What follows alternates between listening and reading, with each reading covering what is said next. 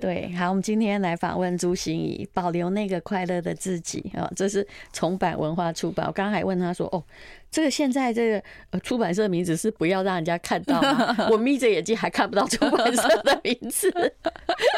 大家 好，但是我看到你美丽的脸庞在这个封面上哦。好，心怡今天要来讲一个，其实也是一个需要疗愈的话题，但是。哦，对我而言，我觉得书写对一个人是一个很好的疗伤过程，是对不对？没错，嗯，我觉得是。尤其是我，我刚刚不是问丹蓉姐说，哎，当年你都什么时候会写？像我自己是半夜的时候，我一定要夜深人静，等小孩都睡着的时候，我才能熬那个，就是所谓妈妈的 me time。对，熬自由的夜这样子，所以这不是灵感的问题啊，这是个人时间使用的问题。而且我刚刚回答他一句不适合在今天早上节目讲的话，但你领会了吧？我明白，我明白。对，对不起，我真的不能告诉你，但这是真的一句最直接可以告诉你的话。对，好，那么哎，绝对在卖关子，就是不要告诉大家。其实那是时间管理，我很了解。只要小孩还没有睡着，我也没办法工作。但你一个应该是全心全意都放在他身上的。我还好，真的吗？我不是像你这么好的妈。嗯，我很知道，要我当妈的神经正常，答案就是我一定要有自己的时间啊。也对，对，但是的确，如果你有三个、五个啊，或其实两个。你可能觉得一起带没问题的，对，两个也许是另外一个问题，就是他们俩之间可以互相协助一下，对，对不对？也许就不必太理你，如果他们感情好的话，对对对。可是三个就不一样，对，有些还有性别的差别，三个就是大众哦，对，而且年龄又有差异。是不是 两个可能只差一岁，小的也比较早熟，有可能。对，那就好好好一起进行。可是母亲的时间的确是会被小孩占据。你看，我们就算那一只，嗯，我还是要等他完全睡着，对不对？已经睡得像天使了，哎，我才只觉得说时间是我的。对，当然我平常有很多的方法啦，比如说他会有家教老师，但三个就是难呐，很难很难。像我老公常常就讲说，我们家里就是没有安静的时刻，他安静五秒钟又开始就是哇哇哇哇吵了，然后就是真的很热闹。因为我们以前我我跟我老公说，哎，老公，你觉得我们这样生两个儿子啊？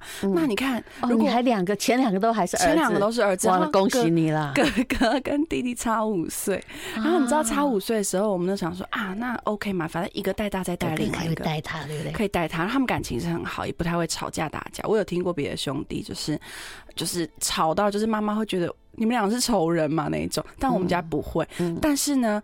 还好我生一个女儿，为什么呢？因为我老公说，那初二的时候没有人陪我们，他要陪老婆回娘家。我说现在女儿来了，女儿初二就可以陪我们了。我说哇，太棒了！可是我们家妹妹也是够悍的。常常也会就是把大哥气到要死那样子，所以我就说，生男生女其实真的就是开心就好了，不要去想说谁会照顾你啊，谁以后可以陪伴你，那都太远了。你老公这种想法哦，到最后会变成说，那只有一个女的也不够哈。哦，我们再来一个二比二，对，不行不行。有些人就是他真的很喜欢小孩。对不对？对，嗯，我们家是是，我们两个都蛮喜欢小孩，但生完之后就觉得。好像这样也可以啊，就是这样就好了，不用再生太多。但是你知道家里三个，像我大姑姑他们家也是三个，嗯、真的很热闹。他们聚在一起的时候，我们真的都不用管他们，他们就是玩他们自己的啊。还有那个贾静雯，对啊，他家三个女生呢、啊，对，但是他们会玩，因为年纪差只差一岁，嗯、然后他们也很照顾妹妹，所以妹妹就很崇拜姐姐。每次看到姐姐两个眼睛都是星星那样子，因为姐姐又比妹妹又大了一些，对不对？那个真的会照顾。我看到。这样一个男生等于三个女生，我差不多。各位，我不是指那个哎珍贵的重量，我是指吵闹程度。所以你知道，像我儿子小学以前，我们没有办法跟其他家长一起约出去。好羡慕有女孩子的家长，就是都会啊，我们约出去一起喝下午茶玩啊，因为小孩都好乖，好像天使哦。这是我的生活啊，男生没办法。对，然后男生然后生女儿的妈妈也很难理解。就是，就家里没有儿子的，他不会理解说我们到底是过什么样忙碌的生活。的确没有办法理解，真的，因为有我们的那个我的公司的比较重要的那位同事，就是我常常会联系的，他家里就是有两个儿子，大概都在五岁以内。我每次打电话哈，说你可以讲话吗？他打过去，哇，对面都像在办庙会哎。然后我就一直笑，为什么？我告诉你说，一个吵闹度等于三个，你放的分量啊，新的分量其实是一样大，但那个吵闹程度真的很可怕。没错，你说的是没错。你知道我很常就是电视台打给我 re 稿说哦，欣怡姐过几天节目什么什么之类，然后他就说哦，心怡姐。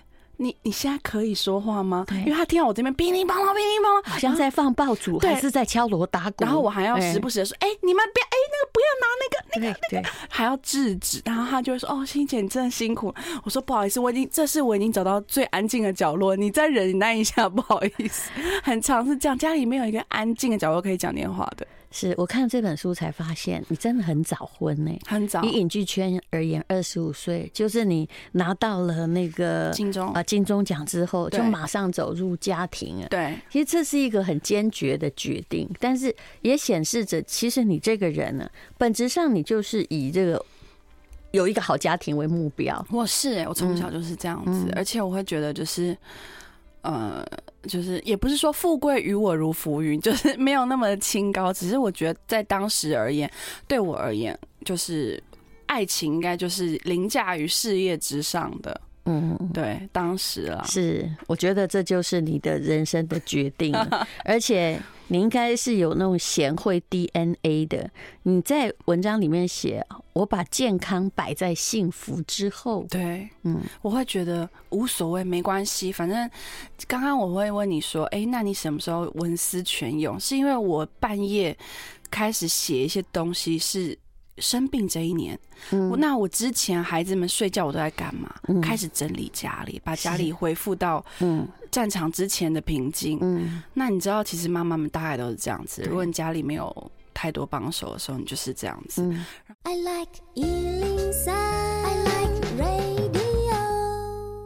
刚刚我跟朱欣怡在广告中说，其实每一个妈哦用的心力是一样的，当然你比较累啊，可是我们都在夹缝中生存，也就是前提都是先让孩子过好。美好的生活嘛，对，然后后来才就是把一些时间留给自己。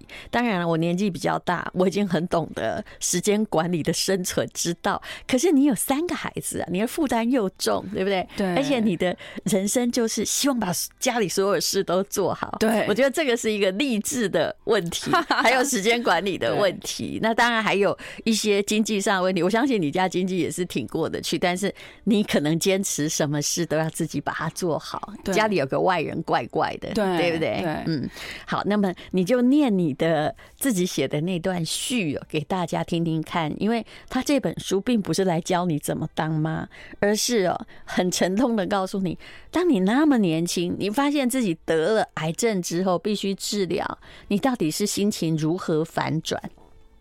我的一天啊，只有几个时间点是自己的，而且很零碎。扣除掉经营社群、工作，还有处理学校家长会事务之外，我的每日行程如下：早上七点起床，准备孩子上学，把他们都送出去的九点之后，开始洗衣服、做家务，先喝包地基金垫肚子。如果我记得的话，那抓个时间睡一个半小时的觉补眠。如果那天早上没有工作的话。然后中午去采买家用品的时候，随手买个排骨便当，或者随便准备一点吃的。有时候需要出门工作，那天自然就没有时间补眠休息，就是七点一路开外挂到睡前，然后傍晚去采买一些晚餐的食材。晚上八九点跟孩子说说故事，哄他们睡觉，陪到睡着，再跟呃。另外一半约十一点到一点左右要休息，一起回房睡觉。这样看起来应该不错吧？但还没有完哦。孩子半夜起床找不到我，就会开门找我，那我就会跟着陪睡。其实真的很像酒店小姐在转台。嗯、他们睡着了，我再回主卧室。三个孩子，你知道一整晚下来，可能要来来回回走很多。这三个孩子是睡几个卧房？两个男生睡一间，女生睡一间，哦，这样至少要巡两遍。对对对。啊，继续哦，继续，不用客气，你写的很好。三次以后生产，啊、呃，我身体起了变化，半夜总会频尿，想去厕所。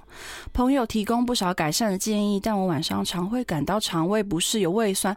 所以啊，那些说可以在晚餐后吃些什么帮助改善夜间频尿的方法，对我来说并不适合。于是我就在每两个小时或每一个小时起床一次的间隔中，十分浅眠，睡睡醒醒的，这样过了十年。孩子先生在熟睡的时候，我常常是半梦半醒。之前好奇记录睡眠，全部都提醒深层睡眠不足。有些人很不明白，还常常开玩笑说：“哎，你怎么一直在睡啊？下午有睡午觉，怎么还睡不饱啊？”。不过，关于我是真的总是睡不饱这件事情，直到我生病以后，他们才发现。但这也不怪他们，因为对我来说，这些都是小事。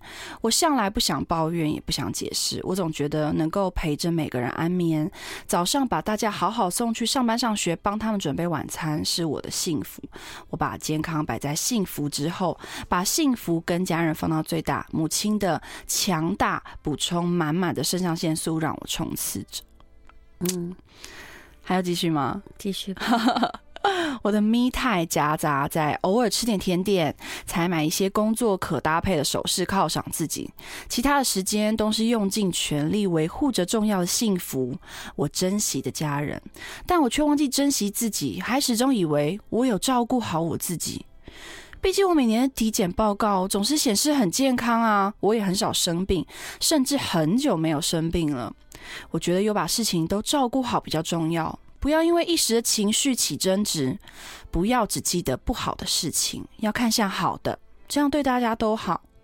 也因为这样，为了健康，还发奋去勤奋的运动、重训啊、有氧啊，觉得自己把时间安排得宜，忙碌中抽空运动，让自己身材渐渐恢复原先我喜爱的样子。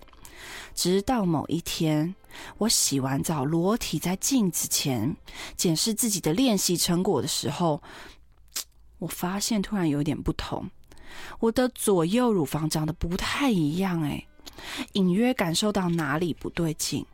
那时候，我忽然觉得 事情可能跟我想的不同。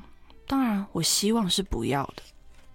嗯，好，这就是一个故事的开始。嗯。我其实印象很深的是，你写到里面了，你真是天生的好媳妇。我要是婆婆，我也要选这种的。你写到你生病之后，你才敢对先生说出你的看法，也并不是他压抑你。看起来，我觉得他是一个相当明理、可以讲道理的人。他可以，他可以。但是是你你自己，就是哎，为了避免有时候夫妻之间怎么可能没有冲突呢？那你就是为了要避免冲突，很多时候你就不会那个不字不说出来。或者是这样，突然有一天在你生病之后，你才讲出了一个否定句，那是一个什么状况呢？我觉得其实我很常压抑自己，嗯、然后那个压抑是不自主的。嗯、我觉得可能是小时候跟真的原生家庭有关系，妈妈、嗯、可能会让我们很长的，就是说，哎、欸，不舒服也不要那么的讲的那么明显，不要讲那么清楚嘛。然后可能给人家留点面子或怎么样。甚至我觉得在夫妻关系里面，可能争吵就是一个不健康的感觉。是，可是其实真正。聪明的人应该是趁心情好的时候把这事情拿出来讲清楚。嗯、可是我永远都觉得，哎、欸，没关系。我来没关系，我可以。像我今天行程，嗯，我跟戴荣杰广播结束之后呢，嗯、我还有其他要呃宣传书的行程嘛，嗯。但是以前我就会一直一个人在那边焦虑，想说怎么办？等一下孩子一点要上课，四点要放学，然后我要怎么接他？等一下我是不是我还跟那个出版社请假说，等一下我签完一家，我先去送小孩上学，然后我再去签继续签，签完了以后我再去接他们放学。他就说你也太累了吧？然后你什么都自己做，然后没。有帮手，对，然后我不肯求救这件事情。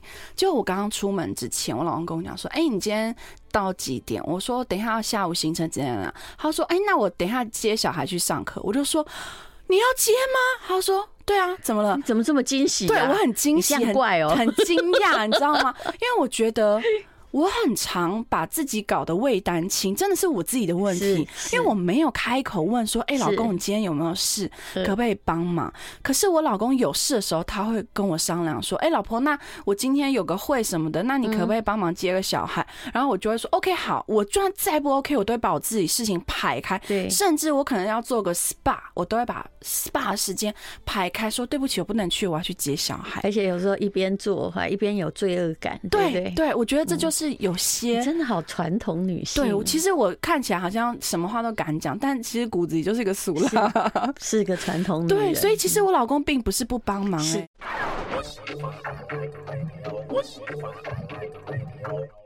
幸福好时光，我们今天访问的是朱心怡，那她的这本书叫《保留那个快乐的自己》哦。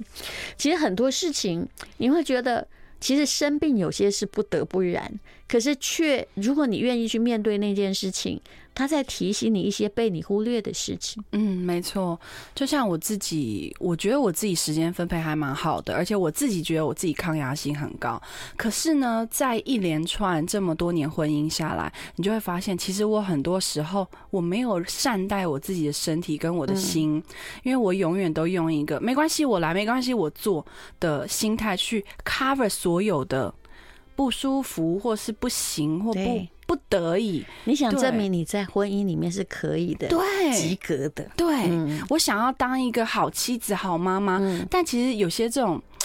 这种枷锁放在人身上的时候，其实我觉得长久下来是不快乐。所以后来生病后，我决定面对我自己的心，因为我老公也没有特别觉得你是一个不好的妈妈。那你为什么要把这些事情加在你身上？他其实是很愿意去接孩子，很愿意分担。但是因为你觉得他可能是家庭的经济主力，对，所以呢，其他的你都应该扛。这个应该扛背后有一个非常传统的女性的影子在。对，我觉得是像我外婆也给我蛮大的影响，他就会告诉我说：“嗯，不要生气。”不要生气，当然是好的嘛。有什么事情我们能做的，我们就多做。嗯，所以我们就会有一个印记在身体里面，说没关系。当别人不行的时候，我都可以。无论是在职场上，或者是家庭，或者是什么地方，都习惯性的去配合别人。其实我我前几天在跟一个妈妈聊天，她那个妈妈也是只有一个孩子，然后是儿子，然后她就说：“哎，老师会打电话来跟她讲说孩子怎么样怎么样。”她当初就会很伤心，就想说：“哎，那我的儿子有这么不好吗？他是我们。”我们家最宝贝的宝贝就是一个他老来得子，然后他就觉得说，怎么被老师讲了一副好像孩子都没有任何的成就感那样子。然后后来她老公就跟他讲说，不用想那么多，别人讲的话不重要，我们孩子自己疼。他小孩名列前茅，非常优秀。那为什么老师还？因为每个呃地方喜欢的孩子不一样，像那个家教班可能就喜欢孩子都是一个萝卜一个坑，把自己的事情做好，然后。一个用一个很传统的方式去规范孩子，所以当孩子有些想法或者是调皮的时候，他们可能没有办法接受。对，所以后来我就觉得说，哎，对她讲的，她老公讲的很不错，哎，每个孩子都有每个孩子适合的。那如果今天这个地方不适合你，换一家就好了。是啊，因为你不是没有选择，对不对？所以我们面对孩子的时候，我自己也放宽了很多心。像我自己是国文很好的，不敢说非常好，但我其实高中的时候也是国文小老师嘛，写的对不对？你的文笔很好啊。叙述的非常的清楚，而且你知道我的那个就是说哈，人不要咬文嚼字。但是你这本书，哎，我一刚开始看，我就把它看完了。哦，谢谢谢谢谢谢丹荣姐。那我自己觉得我自己是国文小老师，我国文有一定的基础，我也会希望我的孩子起码字写的端正标准嘛，然后呃改错字能改得出来嘛，这不是正常要求嘛？但我儿子。他没办法耶，然后后来我就发现他的数学跟自然比较好，嗯、老师也说他的呃自然可能好像都没在听，就操作的时候其实都会。嗯、那我就觉得啊，那真的是天分就是不一样，嗯、他就没有遗传到我可能国文能力好以及对文字敏感的感觉。那他就是自己有他自己逻辑啊，空间概念很好，所以就说啊，那我必须要去接受我的孩子跟我不是一样的，我不能拿以前的标准，甚至现在很厉害的孩子的标准来要要求他。你刚刚听我这样告诉你，你有没有更放心？有好多了，我觉得你是一个超级开明的妈妈，而且你很尊重，你很尊重你孩子的。发展。对，就算她是一个家庭主妇，就算我在她身上，也许我也没有看到什么特别闪光的地方，但她不是为了要完成我的愿望而存在的。对，她是其实最重要，对一个妈妈而言，那个孩子要好好生存，不是要比别人强，对，而是他要好好生存。我的孩子对于我的遗传，我到现在还没有看到任何一个蜘蛛丝哦。那有遗传爸爸吗？而他有。我爸爸，嗯呃，其实爸爸也还蛮能干的，所以就是两个很能干的父母 把小孩养的 养得很开心。我不想说他坏话，没有没有，他一定是很开心的。但是他真的，他连考的那么坏，他都很开心，我超佩服的。哎，我跟你讲，现在现代开心是一种能力。嗯。忧郁症的人好多好多，是，然后心里有疾病、有创伤的人也很多，所以也许他以后的开心是可以治愈自己、疗愈别人的。对，如果你去看，你就知道我有一个弟弟，成绩非常好，念建中、台大电机，结果后来他轻生了。啊，当然这里请你打生命线呐，因为最近这种状况也很多。其实我我从很多的挫折之中去体会人生，就是其实每个人只要存活就好，而且存活不要对这个社会有坏的影响。对，你就算独善其身也好。对，嗯，如果你真够当一个妈妈，组织好一个家庭，你也没有要做的很好哦。但你孩子觉得你虽然哈，这妈妈只有三十分，但是我觉得过得还挺舒服。嗯，那也好。对，嗯，起码他也没有害到别人，是，然后他没有对社会造成危害，对呀、啊。而且你刚刚讲的，因为我后来发现，就是这个年纪大跟年纪轻生小孩会有不同。我其实很早就看见我在家庭能力的局限，而且我知道，如果我七十哈，万一中风，他才二十五，哎，哦，那那请问怎么办？那是不是他就不用谈恋爱？每天都在想说，我妈现在正在，因为好歹还有天性，对对不对？好，不知道哪一天会挂点，哎，然后要回来照顾，然后要有家庭的庞大负担，你觉得这样对吗？不对，对不对？所以我是不是要对自己很好，就活久一点，最好八十岁再跑马拉松，然后还出国旅游，他就不用担心我了。真的，他会跟你一样开心，说我妈现在好超好的。对，所以我觉得这是一个很重要的一点，这样。没错，比如说我爸爸，他真的有点傻，哎，我这样讲很 不太礼貌，但真的是 常被骗钱啊，什么有的没的。可是他至少八十六岁，他很健康。那那个健康就是你知道你省了多少麻烦。对，我朋友可能就从人家五六十岁他就开始照顾爸妈了，对不对？不过说真的啦，我觉得如果要找媳妇，我也不要我这种，我要你那种。还好你没有媳妇的问题。如果女婿是第就是一个半子的话，你还可以就多个半子回家。我现在 I like 103, I like radio。好，今天访问的是朱熹怡，保留那个快乐自己。你那个书里面有个照片，有没有？就是五月二十八，这是哪一年？五月二十八，就是去年。我的妈喂！你现在在我面前看起来这么样的阳光可爱，感觉还像是一个啦啦队女孩。你这个样子啊，就是没有了头发，有没有？嗯、呃，你真的很像抽大烟的毒瘾者，哎，对，而且看起来一下子就是好年近半百的毒瘾者。对，你有没有发现很像那个民国时期还是什么，就是抽那个鸦片烟的，有没有？是真的，然后整个脸都浮肿了，对，就是。一下年龄就高了一倍，就那种感觉。对，对嗯，当时我就告诉我自己，我一定要把这个照片照起来，嗯，要不然以后我有用到的时候就没东西可用了。如果不把这么狼狈的时候记录下来，我觉得其实看到这照片，我也会提醒我自己。欸，你发现的时候到底是几期啊？呃，二期往三期跑了，但是医生说还是算在二期的范畴之内。所以这听起来，老实说，对于乳癌患者而言也不是很严重。可是你一开手术是十几个小时，你的问题是有特别的，应该是说，当时我开刀的时候是开刀先把癌细胞的部分肿瘤拿掉，嗯、那。啊，很不幸，因为我一开进去淋巴，我就大出血，所以医生其实他跟我讲，他后来我醒了，他就问我说：“你吃了什么？为什么一直流血？”我说：“我什么也没吃。嗯”我就不明白嘛。那后来我才知道说，反正那些保健品其实最好是一周前就先全部都停了。是那个鱼油也会，对红曲什么，其实因为它在畅通你的血管。对，所以后来我就说我真的没有吃什么，可是我不知道，我开了两次刀都超。超会流血的，所以医生很很紧张。那我我不知道都在输血，我我输了蛮多血的，一个人我记得应该是三千多 CC 的血吧，整个身体我就输了一千二三分之一。哎呦，对，所以我我当时我。手术时间这么长，前面要先切除肿瘤嘛？那你肿瘤的时候，你切下来，你就要切一个安全范围。所以他们当下都会有一些处置，才知道说什么是安全范围，不然到时候发现没切干净，然后再跑进去再切一次。好，那后面会还有重建，重建手术是最麻烦的，因为我这次重建手术是用肚皮上面一块肉把它切下来，然后补到胸部里面去，所以就跟外面装假体啊、外面植入物是不一样的。那个血管就要对接好，如果没接好，你就会发现它。坏死了，所以我手术好了，呃，起来之后，他是每一个小时要拿那个量血流的道具，再帮我看血流有没有正常。如果黑掉坏死，我就立刻就 就要再开一次刀了。所以其实插进去，对，手术时间非常长的，惨了，很辛苦。那医生很辛苦啊，不是我。如果又从那个文学奖的评审来看，你这篇文章里面最可以摘出来哈，就直接当这个得到文学奖是 感谢我的肚皮的那一段。对，没错。你说平常一直想消掉它，对，你知道生生完三个小孩的妈妈，那个肚皮松弛的程度真的不是正常人可以想象。然后每次。